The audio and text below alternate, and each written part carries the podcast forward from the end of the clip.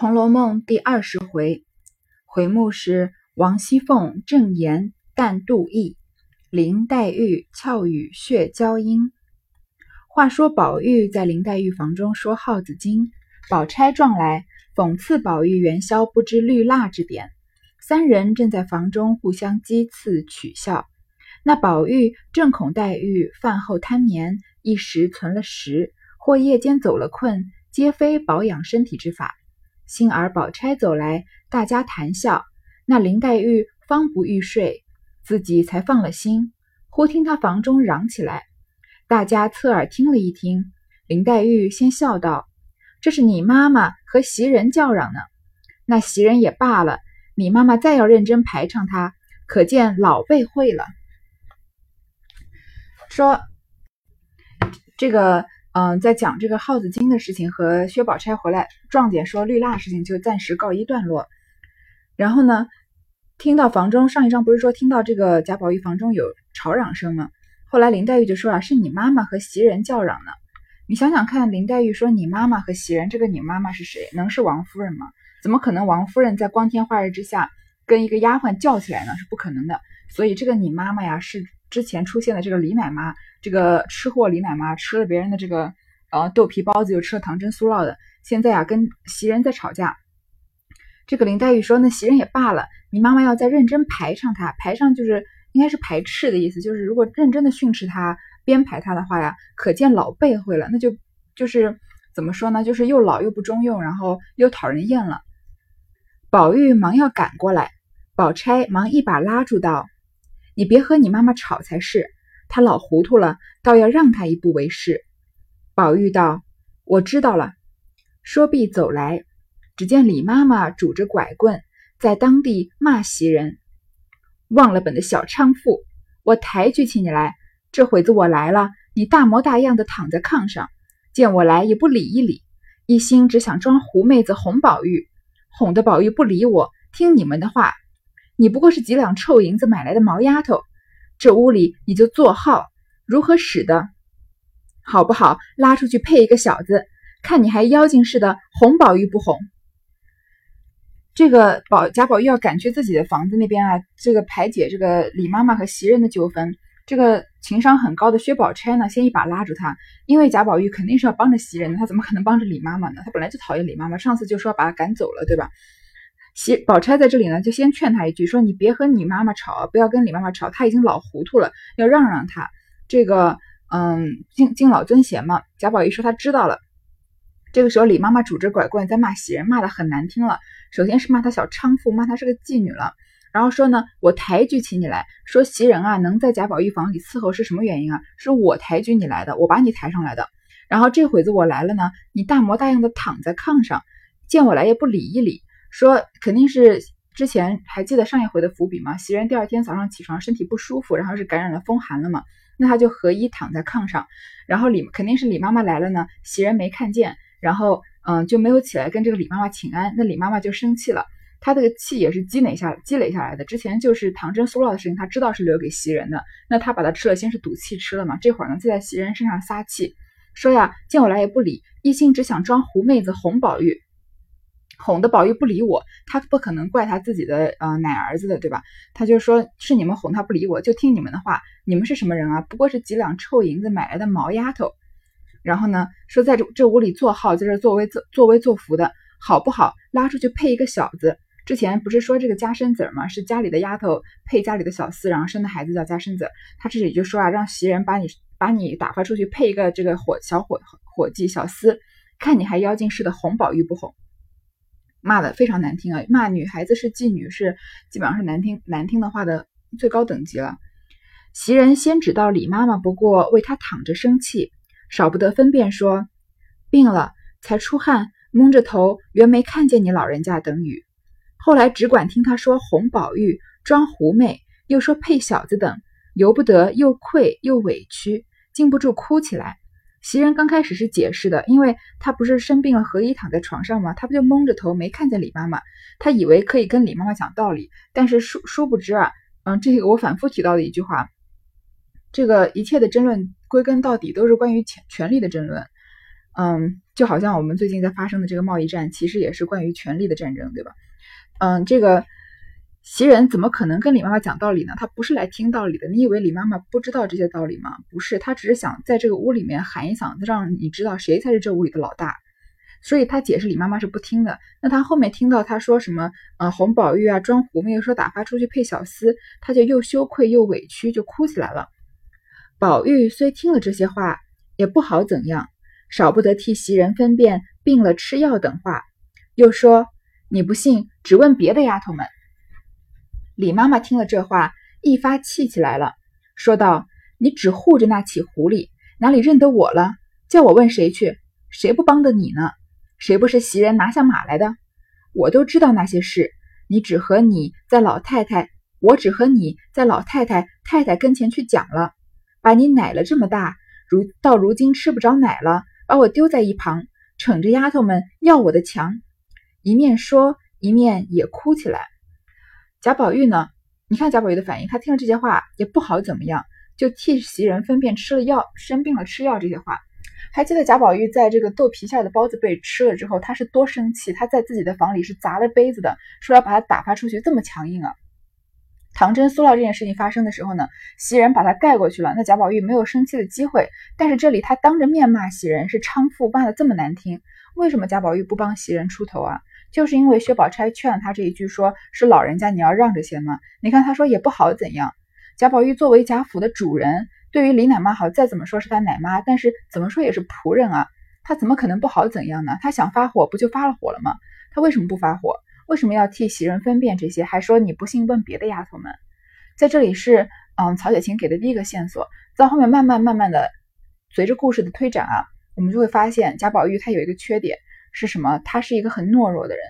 嗯，虽然这点要承认啊，让我们觉得很很难接受，因为我们心中的宝玉是这个天上的一块顽石嘛，感觉他是这么尊重女性的，这么这么美好的一个男性的形象。但是他怎么怎么能接受他懦弱呢？但是我们确实能看得出来，从很多地方表现出来，不管是他在贾政面前，好，如果在贾政面前是因为儿子对于父亲的威严的话，在这里对于女懒女李奶妈，她没有一点主人对仆人的威严，到后面啊，更加有更多的这个嗯情节能反映出宝玉有多么弱懦弱，我在这里就不剧透了啊。但是他在这个李李奶奶，天呐，李奶妈这三个字还真难讲，嗯，宝玉在李奶妈面前。只能帮着袭人解释，却不敢对李奶妈发一点火的。然后呢，他说：“你去问别人。”李奶妈就更气了，说：“你护着那起狐狸。”他已经直接称这个袭人为狐狸精了，说：“哪里认得我呀？你叫我问谁？谁不帮你呢？”那他当然在贾宝玉的房子里面，贾宝玉的丫鬟都是帮着贾宝玉的。说：“谁不是袭人拿下马来的？因为袭人情商高嘛，她跟薛宝钗一样，人人都喜欢她。”说啊，我都知道那些事。他知道什么事啊？他就是说这个袭人勾引贾宝玉的事情嘛。说我只和你在老太太太太跟前去讲了，说我不跟你，我不跟你们这种人讲，对吧？我去老太太太太跟前讲，说我把你奶了这么大，辛辛苦苦的，你现在吃不着奶了，就把我丢在一边了，逞着丫头们要我的强。这里是不是把他的目的发火的目的说出来了？他说你我你现在吃不着奶了，把我丢在一旁就不重视我了，就帮着这些丫头们要我的强，要嗯占我的便宜，对吧？嘴上还是这个嗯说话的这个。话术上面占我的便宜，一面说呢，一面也哭起来。袭人和李奶妈在贾宝玉面前哭，你说贾宝玉心疼谁啊？他肯定觉得李奶妈哭，说不定还觉得他讨厌呢。彼时，黛玉、宝钗等也走过来劝说：“妈妈，你老人家担待他们一点子就完了。”李妈妈见他二人来了，便拉住诉委屈，将当日吃茶、欠雪出去与昨日苏烙等事唠唠叨叨说个不清。可巧凤姐正在上房算完输赢账，听到后面声嚷，便知是李妈妈老病发了，排宣宝玉的人。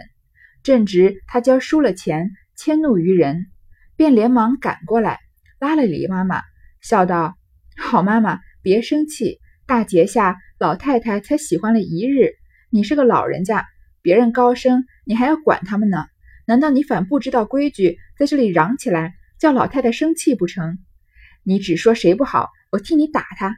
我家里烧的滚热的野鸡，快来跟我吃酒去。一面说，一面拉着走，又叫风儿替你李奶奶拿着拐棍子，擦眼泪的手帕子。那李妈妈脚不沾地的跟了凤姐走了，一面还说：“我也不要这老命了，索性今儿没了规矩，闹一场子，讨个没脸，强如受那娼妇蹄子的气。”后面宝钗、黛玉随着见凤姐这般，都拍手笑道：“亏着一阵风来，把个老婆子搓了去了。”这个，你看王熙凤把这么大的一场纠纷啊，在主人房里，李李奶妈唱这个骂这个贾宝玉的贴身大丫鬟袭人是娼妇的这件事情，她多么云淡风轻的就处理完了，可见王熙凤这个人的能力有多强，她的情商有多高。她后面有些地方感觉她管贾琏的时候，感觉她好像是一个。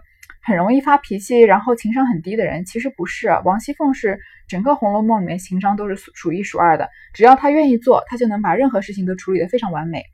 但是在贾琏面前呢，她是一个，嗯，妻子最毕竟还是有感情的因素，嗯，有时候会占了上风，会影响她处理事情的方式。在这里你就看凤姐短短一段啊，把凤姐好长时间没出场了吧？把这事情处理得多完美，他就知道李妈妈老病发了，在排宣宝玉的人，而且又为什么呢？因为李妈妈赌钱输了钱就迁怒于人，她不仅一直就讨厌袭人，再加上今天输了钱，这个就是个导火索嘛，就想找个人发火，就赶过来拉他说说什么好妈妈别生气。第一个什么呢？大节下老太太才喜欢了一日，这个元春省亲不是正月十五嘛，所以现在还在正月里。那上一回读到这个薛宝钗，呃，林黛玉说是十月的寒冬啊。所以就是又是《红楼梦》的这个时间线索紊乱的一个特征。但是说现在是大节，还在过年呢，整个正月都在过年嘛。说老太太才高兴了一天，你是个老人家，别人讲话大声啊，我们还要靠你管着呢。难道你不知道规矩，在这里喊起来让老太太生气吗？好，他把任何主人摆出来都没有用，因为李奶妈妈是个老资格在这里，所以任何的人。不管是王熙凤啊、贾琏啊，还是贾宝玉啊，他们虽然是主人辈的，但是在李奶李奶妈面前呢，这个辈分是比李奶妈低的。这个时候要怎么样呢？抬出一个辈分比李奶妈高，而且又是主人辈的人是谁啊？当然就是史老太君了。他在这里说出史老太君来说，你在这里喊起来叫老太太生气吗？这样李奶妈还能喊吗？就是肯定是给他一个台阶下，就叫他不能再吵了，对吧？然后说你说谁不好呀？我替你打他，这是第二步啊。就是先让他消消气，谁不好我帮你打就是了。你在这里吵什么吵呢？然后第三步呢，转移他的注意力，说我家里烧的滚热的野鸡啊，快来跟我吃酒去。说着呢，就拉着走，然后又嘱咐这个嗯丫鬟呢，帮李奶妈拿这个拐棍和手帕。那李奶妈呢，就脚不跟沾地的跟着凤姐走了。她就是需要下这个台，她需要一个主人辈的人，嗯，来把她供起来，然后让她。因为他毕竟跟你说过是这个权力的争斗嘛，他需要他的权力在这里当场在所有人面前得到认可，所以贾宝玉不懂李奶妈为什么要闹这一场，所以他说本来就是他还是帮着袭人解释，但李奶妈是知道真相的，她不需要真相啊，她需要的是权力和认可，王熙凤就给她了，对吧？所以在这里李奶妈这样就一场也闹完了，也不可能真的再往下闹，真的把史史老太君引过来，对吧？然后呢，他闹完之后呢，知道自己做的不对，但是他不可能道歉。他就说啊，我这老命都不要了，今天就没个规矩，闹一场子，讨个没脸，总比受那个娼妇蹄子的气好。袭人在这里其实很委屈的，她做什么呢？不过就是身体不好，蒙着头没看见李奶妈，没跟她请安而已。后面呢，宝钗、黛玉随着呀，见到凤姐把她带走了，就说啊，亏这一阵风来，一阵风就是说王熙凤嘛，把这个老婆子搓了去了，把麻烦给搞走了。宝玉点头叹道：“这又不知是哪里的账。”只捡软的牌选，昨儿又不知是哪个姑娘得罪了，尚在他账上。一句未了，晴雯在旁笑道：“谁又不疯了？得罪他做什么？便得罪了他，就有本事承认，不犯带累别人。”袭人一面哭一面拉宝玉道：“为我得罪一个老奶奶，你这会子又为我得罪这些人，这还不够我受的，还只是拉别人。”宝玉见他这般病势，又添了这些烦恼，连忙忍气吞声，安慰他，仍旧睡下出汗。又见他汤烧火热，自己守着他，歪在旁边，劝他只养着病，别想这些没要紧的事生气。袭人冷笑道：“要为这些事生气，这屋里一刻还站不得了。但只是天长日久，只管这样，可叫人怎么样才好呢？”时常我劝你别都别为我们得罪人，你只顾一时为我们那样，他们都记在心里，遇着坎儿，说的好说不好听，大家什么意思？一面说，一面禁不住流泪，又怕宝玉烦恼，只得又勉强忍着。贾宝玉在这里啊，点着头叹气，闹了这一场啊，他也作为一个主人在这点头叹气，说不知道是哪里的账，谁得罪了这个李奶妈，我可不知道，就捡软的牌宣，因为袭人脾气好，所以他就捡着袭人骂。昨儿又不知道是哪个姑娘得罪了，就继续说啊，肯定不是袭人的错，肯定是别的丫头的错，算在袭人的账上了。这句话没说完呢，晴雯在旁边笑着，还说这个我们说过吧，这个袭人和晴雯在贾宝玉的房里是。丫鬟界的薛宝钗和林黛玉，袭人是个懂事的，把每个人都收的服服帖帖的。那晴雯呢，就是一个嘴上不饶人的，比较真性情的。她在这里啊，她常常正面的跟这个袭人冲突，但是呢，他们俩的感情又不差。他说啊，谁又不疯了？得罪他做什么？说你不要在这里说，嗯，是别的丫鬟啊得罪李奶妈的，谁发了神经病了去得罪她呀？便得罪了她，就有本事承认。如果真的得罪呢？就会有人承认的，不至于犯累带累别人。意思是什么呢？就说贾宝玉啊，你别在这里说是别的姑娘得罪李奶妈，算在晴雯账上了。第一个，我们没有得罪人；第二，如果我们得罪人的话，我们就会站出来承认的。这里也是在暗示晴雯啊，暗示这个袭人啊，说你得罪李奶妈，你就自己承认，不要来犯累带累别人。这个时候呢，他这个话是很正面的。这个，嗯，晴雯是不怕跟人正面刚的，他他很能跟人这个正面的冲突。然后袭人在这边就一面哭一面拉着宝玉啊，说你已经得罪了李奶妈了，还要为我得罪别的丫鬟吗？因为你说是他们犯错记在我账上了嘛，这还不够我受的，还要拉着别人。然后呢，宝玉呢看他病成这样子呢，这个心情又这么不好，然后赶快呢就把自己的怒火压住，安慰他呀，睡下继续捂汗。然后又看到他汤烧火热还发着烧呢，就自己守着他，歪在旁边劝他养病啊，不要再为这些事情生气了。袭人就冷笑着说：“什么？如果要为这些事情生气啊，这屋里一刻还站不得了。什么意思？这个作为丫鬟辈的这种气本来就是她该受的。说如果这种事情就要生气的话，那我在这屋里根本就站不下去了。但是晴雯就不可能忍受这种这种气，对吧？如果如果李奶妈敢当面骂晴雯，那她真的会这个当面跟李奶妈打起来都有可能。那袭人确实是这个被李奶妈捡软的捏了。”说呢，但只是天长日久啊，只管这样，可叫人怎么样才好呢？只管怎么样呢？说我劝你啊，不要为我们得罪人，因为这个豆皮包子的事情、唐僧酥酪的事情，都是宝玉为了丫鬟，然后嗯，让奶妈让奶妈不好下台嘛。说你故一时为我们这样呢，他们都记在心里。现虽然一时上我们你嘴上好像是帮我们出了头了，但是他们记在心里啊。遇到坎儿，说的好说不好听。大家什么意思？真的遇到什么事情的时候，他们就真再会把这个之前记的账啊，再一并拿出来算的，这样有什么意思呢？说着呢，就又流起眼泪来，而且他不仅流了流眼泪啊，看又怕宝玉担心，又忍着不哭，所以他是完全很为宝玉着想的。一时杂使的老婆子煎了二盒药来，宝玉见他才有汗意，不肯叫他起来，自己便端着就枕与他吃了。机敏小丫头子们。铺炕，袭人道：“你吃饭，你吃饭不吃饭？到底老太太、太太跟前坐一会子，和姑娘们玩一会子再回来，我就静静的躺一躺也好。”宝玉听说，只得替他去了簪环，看他躺下，且往上房来，同贾母吃毕饭。贾母犹豫同那几个老管家妈妈斗牌解闷，宝玉记着袭人，便回至房中。见袭人蒙蒙睡去，自己要睡。天气尚早，彼时晴雯、启霞、秋纹、碧痕都寻热闹，找鸳鸯、琥珀等耍戏去了。独见麝月一个人在外间房灯房里灯下磨骨牌。宝玉笑问道：“你怎么不同他们玩去？”